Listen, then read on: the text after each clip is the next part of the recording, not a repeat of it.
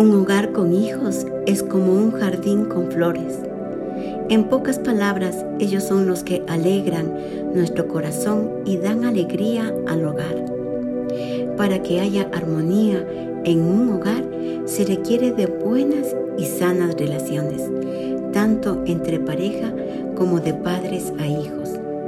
De allí encontramos buenos consejos, para los hijos como para los padres, en el libro de Colosenses capítulo 3, versículos 20 al 21, que dice, Hijos, obedecer a vuestros padres en todo, porque esto agrada al Señor. Padres, no exasperéis a vuestros hijos para que no se desalienten. Aquí los consejos son de doble vía y tienen la finalidad de equilibrio, unidad, paz y armonía. Primero pidiendo a los hijos a obedecer honrando a Dios y a sus padres. Y también exhorta a los padres a no abusar de la autoridad que se tiene sobre ellos usando tiranía e injusticias. Esto es trabajo de todos los días. Si queremos una buena cosecha, es necesario ponerle trabajo, abnegación, constancia y sobre todo amor.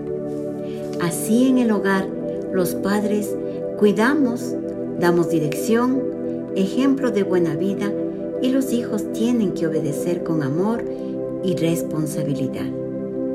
Les invito a que hagamos una oración. Amado Dios Todopoderoso, Queremos tener un hogar que sea un refugio y un oasis de paz para los que lo confirmamos.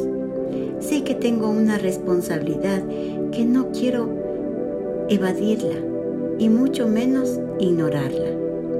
Perdóname por haberme descuidado de ella. Quiero poner mi parte, la que tú me pides.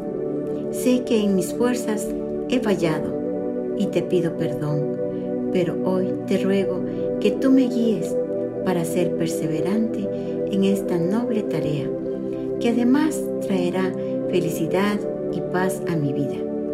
Lléname de tu amor y dame nuevas fuerzas. Amén.